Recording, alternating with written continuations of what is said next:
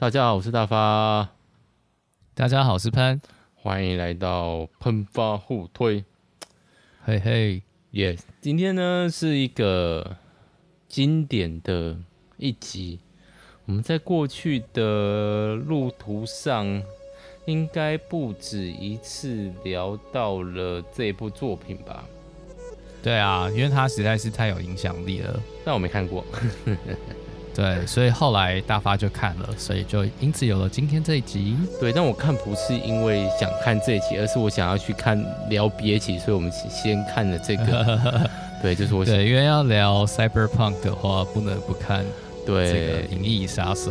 对，我认真的，突然讲出名字了，对，我们就要看，就讲出来了，《银翼杀手》。是的，嗯、就是《银翼杀手》，没错。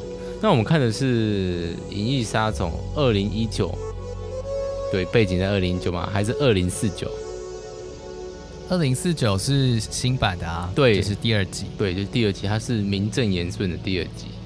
对，对，那我们两期都会聊，没错。所以，我因为一直聊第一集的话，我有点不知道聊什么。哦，对，这时候应该上一下那个第一集那个非常具有未来感、虚无缥缈的音乐。对，好。那在这个音乐之中，我们就来，不好意思，又要播我的主题曲。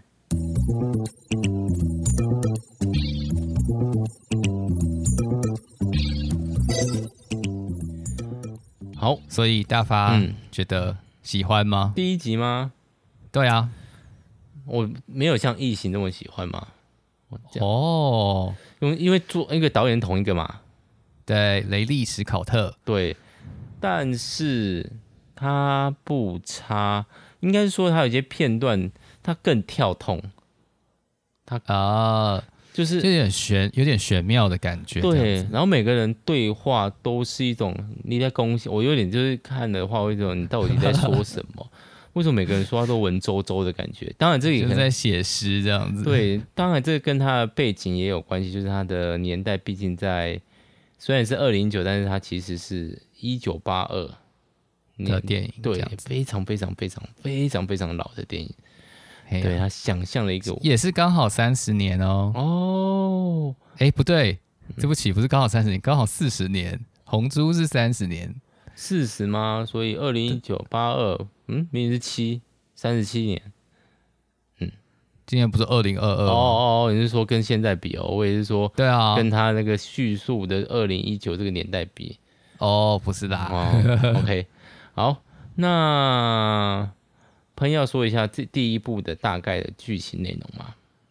第一部大概剧情就是我们的这个 Harrison Ford，也 AKA 就是在《星际大战》当中演这个出名之后呢，就跑来演各种那个卖座剧片这样子。但这然后在这部片不不卖座。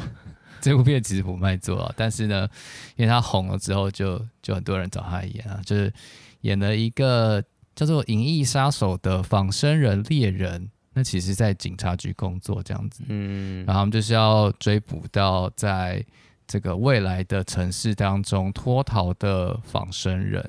仿生人是什么？仿生人基本上就是公司制造出来的人这样子，然后。外观跟身体看起来跟一般人类无异，但是似乎可以进行某种程度的改造，让他们可以做一些一般人类比较不能做的事情，比如说力气很大，对之类的。哦，比如说很聪明，或者对对对对对，或者是经做一些某些特殊的用途，譬如说好像是有提供性活动的仿生人。哦，这个。不可或缺，应该说人类基本欲望了哈。哦，对对对，在第一集跟第二集都都有这样子的仿生人出现，这样。嗯嗯，然后还有就是战士的仿生人，嗯嗯，嗯，就是负责。那这边要说一下，它其实是有一个原著的，但是原著的剧情其实真的跟跟这个我们的电影是没有什么太大直接关系，除了都是设定在一个。未来世界，然后有仿生人，然后也是要追杀这些仿生人吗？对，但是、哦、呃，这个原著的名字叫做《仿生人会梦到电子羊吗》？有点可爱，对，有点可爱这样子。对，我之前在就是被叫去教招的时候，就买了一本口袋版的，然后就在教招的时候把它看完了。哦，看起来很有文学气质。我记得后来就有那个。好像有类似很多的造句嘛，比如说之前很久之前，大概是我们升高中的时候吧，那时候生科正夯，然后加上复制的议题、道德议题，那时候吵的也蛮大的。现在没有人在理复，还是有人在吵啦。但是那时候就有类似的照样造句，比如说复制人会梦到复制羊嘛，桃莉羊会梦到复制人嘛，因为我们那时候有复制了一只桃莉羊嘛。嗯，大大家知道这件事吗？嗯嗯，OK 了，应该知道了。我知道，我知道，生物课本应该有了哈。对，对，但这一部的不是复制人，对吧？你说应该不是啊，就是说那个，因为复制人会有一个原本体哦，然后还有一个被复制嘛，嗯、这个有点比较像那个像 The Island，就是那部叫做糟糕，忘记 The Island，我还想讲说魔鬼，就是有个伊万麦奎格跟 Scarlett Johansson 演的哦。其实他们会被带到一个像是天堂一样的岛这样子，哦，但其实其实是被拿去当做那个实验品，哎，就是让原本的他原本复制那个对象可以活得更久的功能。哦，我有看过，简单说是这样子。但我比较想讲的是那个魔鬼复制人，哦，好莱坞电影常常上映，就是有三个阿诺的故事。哎，这样三个，这是像是暴暴雷吗？是暴雷，因为我从来没有完整看过他，但我就是知道他有三个、两个还是三个阿诺。嗯嗯嗯 OK，诶、欸，对。对啊，所以这个总之，洛杉矶的警探这个，嗯，Harrison Ford 饰演的警探，他就去追查复制人，结果就跑到制造复制人的公司去，然后呢，后来就辗转仿生人，仿生人。啊，对对对对，仿生人，对。嗯然后就辗转发现了，就是哎，在当在那个跟老板见面的时候，就有一个女生这样子，然后这个女生就进行了仿生人的测试。哦，就如果你通过这个测试的话，就不是仿生人；嗯、但是没有过的话，你就是这样子。因为他们的有效日期或者说寿命很短。呃，嗯、对对对，据说只有四年，所以。基本上，他有个理论，就是我们人类的情绪啊，像小婴儿一样，他人像我儿子今天晚上哭到爆炸这种情况，他情绪都非常非常的直接，他快乐就是快乐，他愤怒就是愤怒。嗯、呃，我想想看，我看了像我儿子有个绘本叫做《颜色妖怪》，它里面就有讲到各式各样的情绪，比如说快乐、生气、平静，然后嗯、呃，还有什么惧怕，还有一个是悲伤，五种情绪。那他这个测验其实就是问问一些比较进阶的情绪问题，比如说同情心的问题，比如说同理心的问题，比如说共感的问题。这种东西其实是后天培养的。你跟小朋友说你要同理我，他是听不懂在说什么的。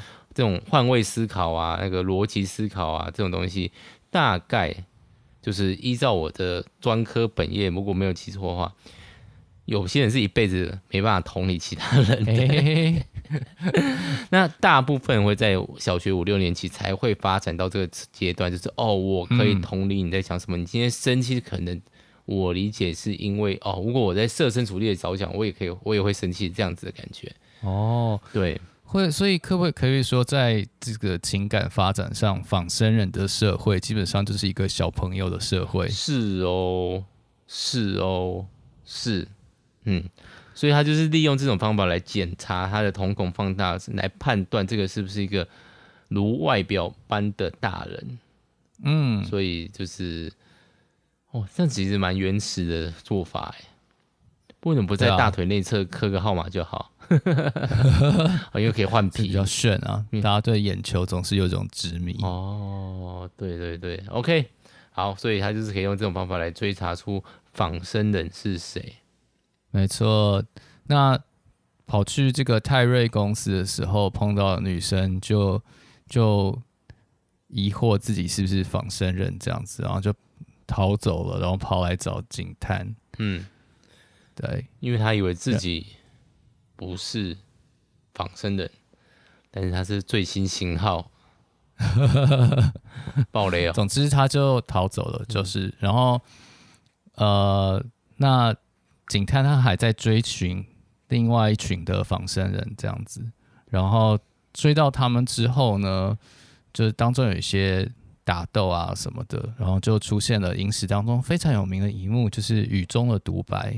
嗯，这个大概我自己认为，我看到也非常那个喜欢爱好，真是哦。光看当下就知道，这瞬间是经典，大概就跟《阿甘正传》说巧克力是人生就像巧克力这种话是一样的。对对对对啊，好像在二零二零年吧，我看到什么数据，反正就是什么类似杂志、电影工会就把这段的独白选成就是影史十大片刻的第六名。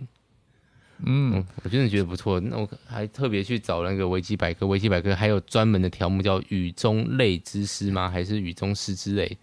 对对，那个画面很特别，就是呃，这个这位仿生人讲独白的仿生人，他其实完全占了上风，他好像就是随时都可以把警探的生命给终结，可是他却开始在雨中独白，这样子，就是说。他看到了很多惊奇的景色，嗯、然后，但是这一切都会在他的生命结束之后就消失了，嗯、就好像在雨中的泪水一样。然后是时候去死了，对，就该该死掉了。对，然后他就真的死了。哦，对，好像就是这样死掉了，因为他的他毕竟绑身嘛，寿命就是四四年而已嘛，他大概也有感觉吧，因为他前面做了很多，我一开始看不懂他到底可以干嘛的，比如说拿钉子钉自己的手，我在想，我就认真在想，这是在讽刺耶稣吗？还是暗喻耶稣的状态？他说不是现在，不是现在要拿钉子钉自己的手，我说到底你在？哦，可能想知道自己还有没有感觉吧？哦，就处在一种混乱的状态。对，因为其实这个，嗯、呃。就是我自己在看的时候，当然前面有那些剧情啊，哦，步调非常慢，特别一个，而且它其实很多都是嘈杂的对话声，然后他们好像还自己创了一个语言，是混合日语啊、墨西哥话，各式各样的，有点类似土话的感觉，就是当地用的土那个语言，然后就是一直到这，然后加上他那个剧情描写有点跳痛，他就是其实。后来就有点变成两个观点在跑，一边就是仿生人观点，一边就是我们那个那个主角的部分，代课的部分。但这一部分他们会在一起的时候，你就想说哇，好来要来一个势均力敌的对决。结果仿生的根本就是把那个警探压在地上摩擦，拉着打，真的，你就完全悬殊。那个主角就是想办法逃离，因为他他没有枪，他就是废物。其实从前面就已经知道他没有枪，基本上他是打不赢仿生人的。对啊。而且我们那个反派就还一边跑一边发出狼嚎，然后在下一幕再出来之后，他就抱了一只鸽子。到底哪里可以找到鸽子？吴宇森吗？还以为是吴宇森。对啊，这样怎么 突然跑出鸽子来？不过听说都是作者的，不是作者啊，演员当下的想法，就是他希望有可以抱一只鸽。怎么到底在想什么？对，但我觉得很酷啊。然后酷突然就接了这段，因为他中间还做了一个令人匪夷所思的剧情，就是下雨，然后他终于要那个对局，我们就说压着打嘛。然后呢，那个主角看起来就要输了，他从悬那个楼上面掉下去了，之后剩下一只手正抓着那个楼顶的边角这样子。结果这时候我们那个反派就一手把他提了起来，把他丢了下去。丢到旁边去救了他，他也不是他推下去的哦，他就是那个主角自己要逃跑滑倒之类的事情哦，反正就是你就觉得这个这个一整个都很，这不是喜剧，但你就有种想要，我就有种我自己在看的时候就是啊，到底在干嘛？主角怎么那么落魄，完全弱势哎，啊要被干掉，要被干掉，到底这句为什么大家觉得经典？然后他就念的雨中泪水独白，我刚找那个那个。死前那个独白，哇，整个嗯，整个意境咚往上提升了好几倍，让我可以忘记前面的部分，啊、真的是很好看。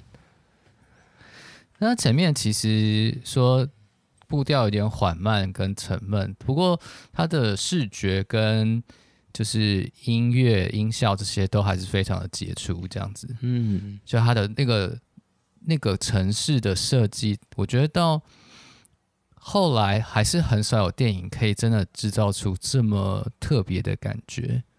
这么特别？对呀、啊，嗯、就是一个所谓的 cyberpunk 的一个世界，然后又是好像很先进，可是又好像很神秘。但然后，嗯，有很多事情，嗯、感觉里面有很多故事会发生。对，就是现在比较少看到这种有蛮饱满的一个电一个独立的世界。它，嗯、而且它你会感觉它不是为了剧情演出而存在在那里，而是那个导演把镜头就伸到那个世界里面去。有时候难免我们会觉得那个剧那个剧情没有塑塑造很好，你就会觉得那些念的东西都很像那个什么。就很像啊，我今天要讲这个故事啊，所以给你看一下这个剧情啊。嗯，对啊。但我自己觉得看这部以后，我有点没办法帮他跟 Cyberpunk 合在一起。哦，为什么？因为说一下，应该说我的 Cyberpunk 的起始作，加上他这一部《银翼杀手》年代的关系，所以他没有一个我觉得 Cyberpunk 很重要的东西，叫做网络。哦，对。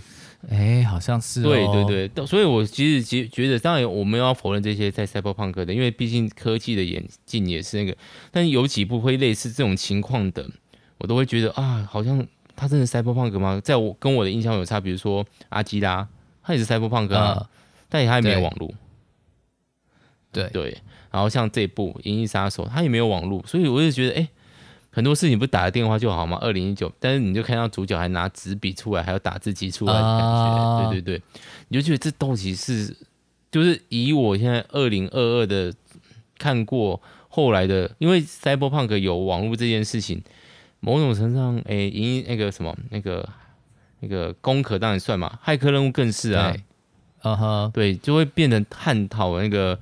灵魂跟肉体之间的关系，好像是我现在看到的 Cyberpunk 的一个大命题。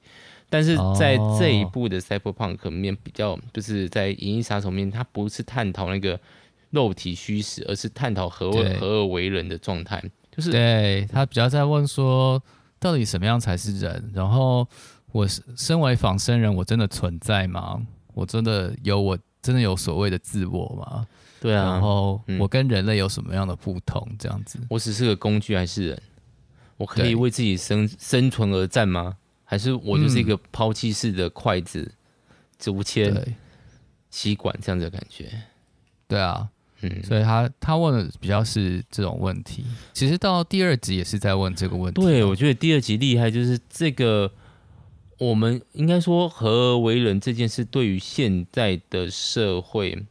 或者现在不是大家会烦恼的事情了。我就是人啊，哦、对我就是确实比较、嗯、比较没有，嗯，但是他又我觉得这是扯到第二步了哈。二零四九，二零四九厉害的点是，它虽然有这个架构，就是我们不在乎这个是不是，但是他用现代的方法回应了合而为人这件事情。嗯，对，对啊，对，所以所以我觉得这个二零四九这部也是。在推出的时候，好像评价就是普普啊，就就是影评不是非常爱这样子，所以我觉得大发说的对，就是他似乎不是在讨论这个时代火热的话题。对啊，现在现在现在现在这个时代就比较像是云端情人这种感觉，哦、我们的 AI，我们的网络聊天的感情是否为真啊？嗯、我们那个 AI 如果发展出自我，那他们有灵魂吗？类似这种的，像包括我们之前聊的那个什么伊娃，那个那个叫什么，嗯，什么公主啊？新世纪福音战士啊？什么机？人造机是吗？叫这个名字吗？哦，你说 Ex Machina？对对对对，他就比较讨探讨说，这样子 AI 会会不会取代人？好，或者甚至有点哦，他是他是人或不是人？那对我们的生存危机在不在？哦，对对，从全民空敌以后就开始聊这个了嘛。嗯，对，比较不是在探讨哦，我们是不是人？没有，好像现代人很少烦恼这件事情。对，我觉得可能这个命题还蛮常出现在这个原著作者他其他的一些作品里面。其实他的作品还蛮多被翻拍成电影哦，就是呃，这个作者大家可以找一下，他叫做 Philip K. Dick，然后呃，有名的像是那个《魔鬼总动员》，嗯，就是阿诺演的，所以是 I will back 那个魔鬼总动，不是那是魔鬼。嗯是吗？是他吗？那是魔，那是魔鬼终结者，哦、是魔鬼总动员，是他跑到火星去，啊、然后有名的一幕是阿阿诺藏在一个那个大婶的外表底下，然后把那个大婶的头拿起来，这样子会从一格一格的打开。嗯，我没我没有看过，啊、他发完全没有印象，没有。好，嗯，然后其他的话像是呃关键报告啊，哦，或者是那个看一下还有什么。关键报告我也是想看，但一直没有看的一部。命运规划局哦哦，哇，他那嗯，对啊，命运规划局就比较那个嘛，麦克特戴蒙了嘛。对对对对，嗯，但我都没看过，看我真的很少看电影哦。但是顺便一提，我觉得这两部都是可以让我感受到电影之美好的片子哦。虽然这真的很美好，对，然后虽然是节奏很慢，但是就是。它会为电影带来，就是这两部都会为电影下一个注脚，是我觉得电影应该长这个样子，嗯、有那个气氛，有那个对对对镜头的语言，它放合在这里的东西代表了某个意义，它这个景色、这个配乐代表这个那个那个角色的一个心态，对，不然现在有点太速食了，大家都尽量爆炸越多越好，镜头越快越、哦啊、越好，然后人大咖明星互嘎越多越好。但是镜头语言，大家变得不是在找哦，这里想要呈现什么，而是在找这里在藏什么彩蛋。我觉得就有点不是不像电影的电影嘛。对啊，或者就是说观众用脑的程度变少了。对，就变。但是我某种程度上又会觉得，但我虽然我看电影看的很少，我某种程度上又会觉得这样子的话，为什么看 YouTube 影片就好？虽然我《银翼杀手》是在 YouTube 上面看的，嗯。因为找不到其他地方租书啊，而且我这次租的 YouTube 的版本还是最初版，就是没有那个没有不是导演后来剪的，对啊，就是没有那个男主角做梦的场景，对，然后也没最后结局也是好像截取了其他电影的片段，然后做出一个美好结局。听说原本哎，结局就是因为我们后来知道那个女秘书也是。那个瑞秋也是机那个仿生人嘛，所以我们就在想她到底可以活多久？对啊，好像电影导演版就是回去那个我们的瑞克回去找他，然后趴在他身上，好像就这边就截断了。然后我看的版本是还有后面他们一搭车，好像奔向自由，决定不要在这个地方生存的美好，他们称之为美好结局。对对，那个开车画面有被用在鬼店里面。哦，是鬼店捡过来，还是他捡去鬼店？我忘记了，该看哪一部先啊？对，OK，那我们来讲二零四九吗？好啊，嗯嗯，大家如果知道那个，就刚刚我讲的那几部电影啊，其实他就是在讲什么记忆啊、梦境啊这些跟人的关系，然后在。二零四九这部虽然换了一个主角，他仍然就是透过这些东西来去探讨人之所以为人，到底跟这些有什么关系？会不会就是记忆让我们使我们变成人了这样子？嗯，记忆使我们变成，嗯、因为像瑞秋他的他会觉得崩溃，是因为他有小时候的记忆，但是那些小小时候记忆是被植入的。对对，然后在二零四九里面，基本上。都会有记忆，小时候记忆。对，因为形为了形塑他们的个性，让他们不可以违逆人，避免革命的情况再发生。没错，对。但在二零四九里面，记忆就会似乎是让主角就从一个完全顺服的仿生人，变成好像一个自主的人。虽然后来他知道不是这样子。为什么他要去追这个？我们要不要先讲一下前面的剧情？好，讲一下哈。嗯，当然，二零四九就换了一个主角，就是另外一个银翼杀手。K，那他就真的是一开始就告诉你，他是一个仿生人，他叫 K，就是我们的 Ryan Gosling，就是这个 La La Land 的男主角。嗯，然后呢，他在追查过程当中就发现了疑似是这个仿生人生下了小孩的这些蛛丝马迹。嗯，对，然后他去了这个取代泰瑞尔公司的这个下一个公司，他就是华勒斯的公司，他就仍然是在制造仿生人这样子。但仿生人其实不会生小孩的。对，仿生人是没有办法生小孩的。但如果仿生人真的可以生小孩的话，就会造成惊天动地的改变。对，因为各种上面，第一个就是他们本来不应该生的，他们是产品啊。你能想象你的台灯跟你的那个手机生小孩吗？不行。然后另外就是生物，或者是那个一个定义上面，就是他们能，他们有繁衍后代的欲望跟能力。是是，所以石头不会是生物，所以草草会是生物，植物啦。植物是生物吗？是吧？是啊，是吧？对啊，所以就是，欸、对啊，生物界，生物界有有有有有，界门纲目科属种里面有植物。OK，对对对，开始 害怕。对，好，总而言之就是，能不能繁衍后代，成为了一个活着或者生物的一个证明。嗯，那他们没有办法繁衍后代，所以他们仿生就是为人而生，甚至人，你的主人，你的。业务单位、业务主管要你死，你就乖乖去死，因为他的记忆也告诉他这样子对的，嗯、这样子如此的服从顺服，嗯，乖巧的样子。但如果今天他们能生小孩的话，这样就有问题了。他们生的小孩算仿生人还是人？嘿，对。第二个，既然他们能生的话，他们就不是一个工具而已，他们是种族或生物了。对啊，那是不是要给予他们相当于人的地位？就算不给他们人的地位，他们也是一种有自己意识的东西，不是不能东西生物。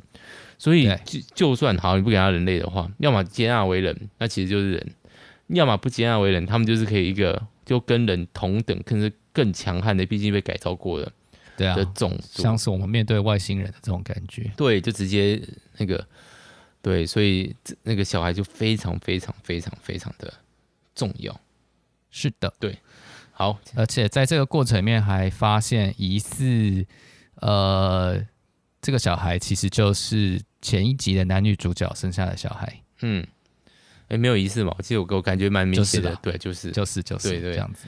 对，对因为他就开始放那个这个这个仿生人是旧型号，是七那个什么七号七第七代，然后就放他的音乐，你就会听到第一代男主角跟女主角对话的片段。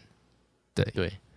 好，那就找到了，所以那现在知道爸妈是谁，那怎么找小孩嘞？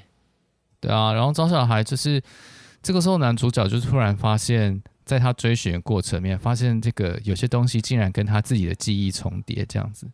难道说，难道说我就是那个小孩吗？哇、哦，这真的是我觉得这一部最让我觉得大概对经典的地方。嗯，对啊，也会让人就是有点揪心这样。对，因为对我们这些观众，我们没有那个背景，我们就觉得那些长得像人就是人啊。对我来说，至少没有这个烦恼啦。我们就会觉得他是人啊。为什么大家就想做一个像人的人，然后探探讨，不能只要做的像机器人就好吗？嗯，对，但这样就失去那个冲突冲突点了哈。对、嗯，好。然后有趣的事情就是在他。意识到自己可能是这个仿生人生出的小孩，也就是一个所谓很自然的人的时候，他就通不过那个仿生人的测验了。对，简单来说就是他不认为自己可以毫无波澜的心情去完成这件事情了。对，他没有办法完全顺服那些指令，他开始有了自我的意识，然后。有了认为自己应该做些什么，然后在这个时候蛮有趣的一个跟男主角一个对比，就是这个大老板制制作仿生的大老板就派出一个杀手来要来追查这件事情，然后呃这个杀手就是叫做 Love，然后他就是一个绝对服从的，然后非常强悍这样子，嗯，真的很强，面无表情的正妹吗？对，很可怕哎，超可怕！我，但我不知道哎，但我觉得，我不知道哎，我我觉得威胁感，对啊，心狠手辣，但是怎么这么顺服啊？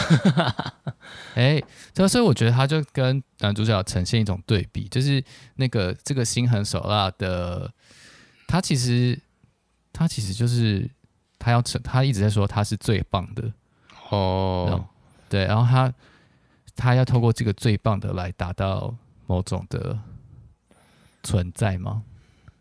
证明自己是完美的，对，证明自己存在。而且那因为前面的刚刚的朋友说嘛，因为他是那个华勒斯的秘书，所以加上他的背景，他可能会希望成为一个华勒斯老板内心的独一无二。哦，所以但是嗯，这种想法是不是某种程度上其实也是一种恋父情结？也也是，对，也是某种小朋友的。情节这样子是啊，的一种心情是吧？毕竟里面的人的情感都没有发展的很完整，都是小朋友啊。嗯，对啊，对，但是男主角就好像长突然长大了这样子，因为身份不一样了，身份不一样。对，结果后来，总之就是各路都在追杀这个。Harrison Ford 这样子，嗯，那男主角就帮助 Harrison Ford 逃脱，然后后来男主角才发现，就是其实那个生下的小孩不是男生，而是女生，所以他不可能是那个小孩。得了，啊，天降，这是什么？就是反转。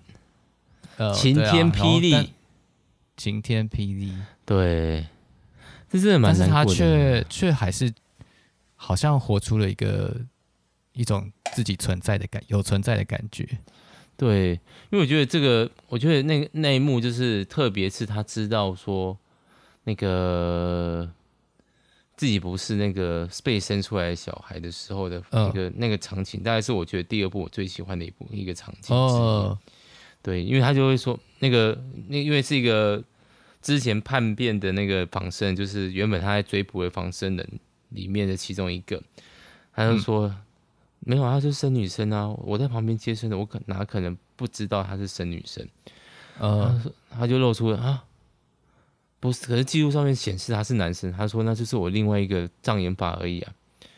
哦，他然后他就突然领悟到，哦。原来你以为你是那个孩子啊？对啊，然后，然后就露，啊、他就露出了有点讪笑的表情。我觉得那个超伤人的。然后，可是他下句话更伤人，就是不是伤人啊，就是非常伤心。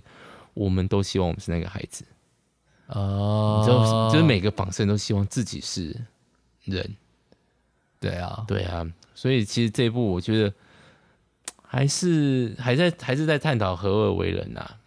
对。嗯但是非常的，就是如果你带入主角的情绪的话，你就是哎，而且主角不是没挣扎过，他不是那种白痴笨蛋，哦，我是我是我是人呢，嘿嘿嘿，没有，因为他因为还有另外一个角色，就是那个机器连 AI 之那个女秘书在陪伴他，算陪爱人在陪伴他。哦，呃，不是不是那个华勒斯秘书，是有一个云端情人在陪伴他，对，叫做 Ricky，哎椅对是 Joey 吧？对，他就是，不过 Joy 也是华勒斯公司的产品，对，啊，就是非常棒的，嗯，非常棒的，非常萌的，非常完美的，非常婆的，有些哎呦，对，真的很婆，对，他就是会说出你想说的话，会讲出你想听的话的，对啊，嗯，但是他也说，他一开始听到这些消息，就跟男主角说，哎、欸，所以你就是那个特别的人啊，你是那个存在啊。男主角还生气说：“我不要这样想，我不是没有这个机会。”嗯，可是他当确定那个记忆是某个人记忆后，他就以为那是他的记忆，他就非常的开心。结果女主角就那个那个那个 AI 就跟他说：“你看，我就说了吧，然后我就要帮你取名字。”哇塞，婆到爆炸，真的。结果被人家一脚踩断，混账。的，对我我其实蛮喜欢。我第二个喜欢就是。有一段那个 AI 想要跟男主角亲的，他使用了一个方法叫叫妓女来，然后他跟他动作同步的，嗯，情人那段性爱是我第一次觉得这个性爱可以拍的这么没有让我有欲望，也是蛮 厉害的。对，就非常的柏拉图式的性爱。呃，对啊，因为他没有办法真的跟男主角发生关系，因为他是立体投影。醒醒吧，初音是个 软体。对，对，但我觉得他有趣的就是用现在的方法解释何为人。嗯，就是我我们现在的重要的，我觉得现在的那个思维，不管好还是活活在当下嘛，珍惜当下，相信当下的自己，相信你所感受到的事情。呃，这个算是一种哲学吗？我想看，嗯，而而那个主角最后领悟到也是个，不管他是谁，他做他想做的事情，他没有要投靠华勒斯做个以前的鹰犬，Yeah. 他也没有要投靠那个仿生人大军。革命，他就做他想做的事情，没错。让他瑞克去跟他的女儿见面，对，然后就这样子，因为这件事情对两方来说都不是最，后来就不是最，哎，是最重要的事吗？是最重要，可是不是必要的事情，不是必要的事，是他，所以就变成是男主角自己的选择，对，他想做这件事情，他只是见或不见，或是有或没有这件事情，对整个剧情来说不是最大的东西，可是男主角就把这件事情。花在不是那个最重要的事情上面，而做了他属于他的选择，嗯、证明他是人。嗯，对啊。哦，我觉得用选择来证明自己是人，这个或者证明自己存在，这个主主题还蛮常见的。我觉得后来男主角他后来应该是要死掉吧？要死死掉，某种程度上也可以证明存在。必须，毕竟你必须先存在过，你才能死掉。你要活过。对，你要活过，你才有死亡。嗯，对啊，其实所以我觉得这两部我觉得都很好看。我觉得，而且我觉得第二部厉害一点就是，他用现在的方法再把那个旧，就是现在看还是非常老旧、跳痛的故事再诠释了一次。我其实不要不是有雨中独白这件事情，我真的觉得第二部很好看。就是哦，我还是会觉得第一部很好看，是因为一个我超越人类。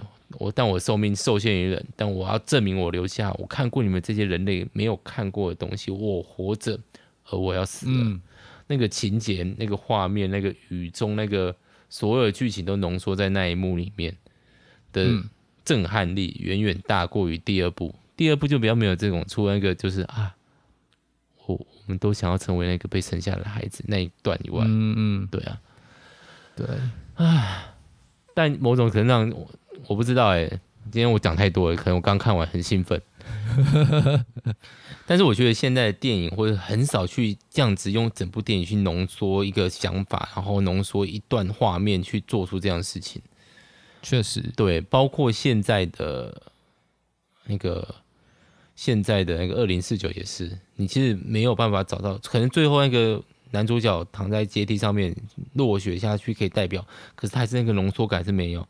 但之所以一部电影会成为经典，嗯、我觉得还是要有经典镜头。比如说《四七九九五》，你总是会想到男主角奔爬了一一个球场这么远的粪水沟，然后终于奔向了自由，在雨中脱掉他的上衣那个画面，嗯、或者就是《阿甘正传》，人生就要巧克力，一开就给你爆了。就是、坐在 坐在那个公园的长椅上面，然后跟一个一个人对话。对啊，那个片段之就是变。凝聚的那个电影的存在，我自己觉得啦。嗯，嗯啊，好来，把那个聊天的部分聊给留给那个喷呢、啊，不要直接跟我讲。对，喷呢，我我是觉得这两部是真的蛮好看的，它会给我一种就是，呃，怎么样？这部电影，嗯、我觉得特别是第二部，就是。它不是属于这个时代的电影哦，嗯，就像大发刚刚说的嘛，它的主题是可能现在大家没有那么在意，但是却是蛮重要的。也许到哪一天我们回来看的时候，我们就会发现啊，这部其实真的是很好，但是我们那个时候其实并没有很重视这样子。你自己是在电影院看的吗？对，我在电影院看的。你那时候看的时候觉得好看吗？我觉得蛮好看的。你同行的人还是你自己去看的啊？哎，哎，我忘记了耶。哦，就是好看到让你忘记旁边有没有人这件事情，我都忘记了。是哦，当然我我是觉得那个音乐实在是有一点太吵了。哦，对。然后后来那个压迫性有点太强，而且有点缺乏层次，就是好像要给你很强烈的轰炸这样子。对，但他另外一个就是该闭嘴的时候还是有，他就是完全没声音。呃，我觉得这个应该是、嗯、是好的音乐电影音乐应该要有的特质，真的、嗯，就是知道什么时候应该要留白。对，音乐上的留白很重要。是的。除此之外呢，彭觉得还有哪里值得推荐的吗？哎、啊，那你喜欢第二部多还是第一部多？啊、呃，老实说我，我我对第一部的印象现在也是比较薄弱了，哦、所以感觉上感觉上好像差不多哎、欸，好像真的差不多。就是我我很喜欢第一部的那个世界营造，跟整体这种很迷幻的感觉。然后第二部，我觉得他探讨的主题也是让人还是蛮扣人心弦的，这样子。对啊，他说二零九九嘛，还是二零二零九九？对，还要再拍一部吗？他要拍影集。哦，对，好像是这个，好像不是大好就是大坏哎。现在这么多影集，对，好像不是大好就是大坏。对啊，如果他可以拍成类似。像攻壳不是攻壳啊，就是那种短剧的，一集一个类似黑镜或是爱死机器人这种小小的一个小人物故事，我觉得其实蛮适合赛博朋克这个载体的。嗯，每一集就可以讲一个小东西，这样对。但是其困难的点就是，如果又要在《银翼杀手》的框架下要演出一个不会让现在人觉得腻的赛博朋克，我觉得有点困难。哦，对，因为因为《银翼杀手》的，就像大巴说，刚刚那个，我们是那边是没有网络的，这个世界的体验就跟我们现在的世界体验是有一些差别。对，所以要怎么样才能问到现代人会在意的问题？这个其实有一点困难。嗯。现在的人哦，比较会在意是，如果科幻类的话，好像比较在谈的就是哦，我们会不会被取代啊？人与人之间的沟通靠网络这样子是真实的吗？比较多的是这样子啊，我们会不会被反噬？反噬啊？科技发展到最后会被吃掉啊？嗯、类似这种感觉。对，而不是我，我是觉得在嗯大发刚刚说的这些主题里面，应该还有一些还没有被发掘的角度可以去讨论。嗯，对，但不知道哎、欸，因为呃，《银翼杀手》的主题下的是如此明确，扣人心弦，但老稍显老套嘛。嗯，或许就是要等到我们的生物技术又突突然进步的某一天，大家就会想要回来看这部电影，这样子。嗯、不会啊，我会支持他，我会跟大家讲，《二零四九》是是部好片。《银翼杀手 》已经不需要我讲了嘛？二零四九，对啊对啊，二零四九还处于到底大家会不会觉得是好片的状态？没错，但我觉得它很好看，嗯，但时间有点长，两小时三十八分钟吧，没记错的话。对，所以大家可以找个找个比较长的晚上，可以把它看完，这样啊，对，它也蛮好睡的。只要你那个音响重音比较咚咚咚咚，呃，大家都被全面启动搞坏了，一定要这样噔噔噔噔的吗？